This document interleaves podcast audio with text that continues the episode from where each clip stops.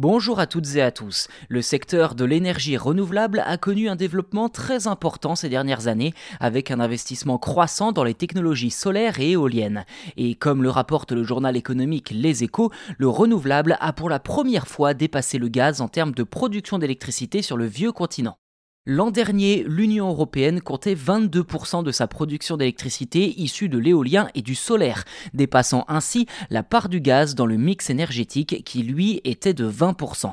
Forcément, le contexte international avec la guerre en Ukraine depuis février 2022 et la fin des livraisons de gaz russe ont leur part de responsabilité dans ce constat. Ceci dit, il convient également d'élargir un peu le raisonnement puisqu'en réalité, il s'agit davantage d'une accumulation de plusieurs facteurs. Tout d'abord, l'opération massive de maintenance du parc nucléaire français qui a réduit significativement la production d'électricité sur le continent.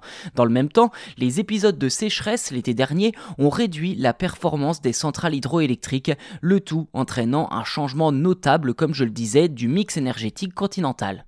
À noter que les investissements dans les énergies renouvelables se sont poursuivis malgré les difficultés, favorisées en particulier par la baisse des coûts de fabrication ainsi qu'une véritable volonté politique. D'ailleurs, il s'agit d'une tendance mondiale, avec en premier exemple les États-Unis qui renforcent eux aussi leurs investissements dans des projets solaires et éoliens. Si cette progression est un pas important pour atteindre les objectifs climatiques mondiaux, il reste encore beaucoup de travail à faire avant d'y parvenir. L'Agence internationale de l'énergie recommande d'ailleurs aux différents gouvernement de continuer à soutenir les énergies renouvelables en investissant dans la recherche et le développement, ainsi que dans les infrastructures nécessaires pour stocker et transmettre cette énergie. Reste à voir si cette tendance se poursuivra à la hausse ou si un ralentissement interviendra dans les mois à venir suite à la reprise des importations d'énergie et le retour du nucléaire français une fois rénové.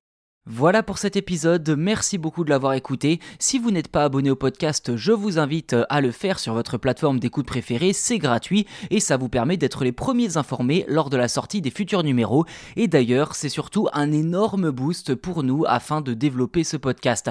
Alors n'hésitez pas, si ce n'est pas déjà fait, je vous invite fortement justement à vous abonner à ce podcast à nouveau et surtout, merci encore de votre fidélité. À bientôt.